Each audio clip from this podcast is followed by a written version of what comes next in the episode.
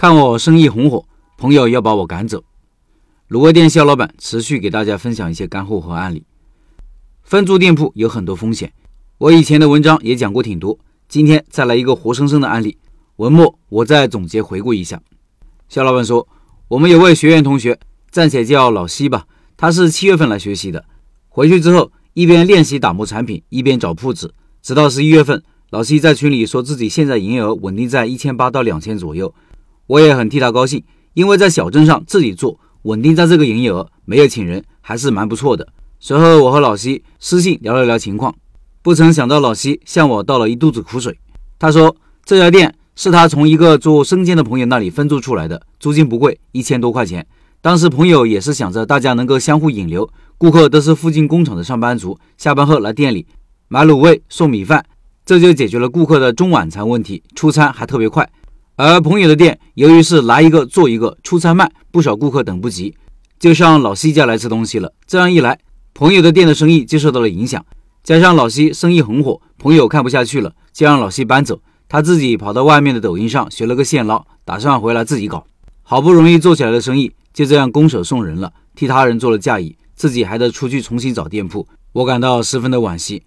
这也是提醒我们，即便是和朋友、熟人做生意，也要把协议写清楚。好在老西对产品还是比较有信心的。从他的聊天记录可以看到，老西所在的地方也有好多家传统的卤味，味道都没有现捞的好。还有一家也是抖音上学的技术，没开多久就开不下去了。好久没有和老西联系了，希望他的新店已经开起来了。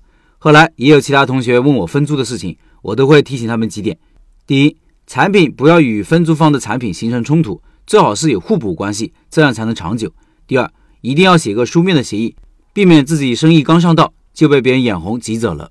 以上是肖老板的分享，我总结一下分租可能遇到的麻烦：第一，租下来大房东找麻烦，说不允许二房东分租，没有经过他允许，你只能搬走；或者大房东和二房东发生矛盾，本来允许的，现在不允许了。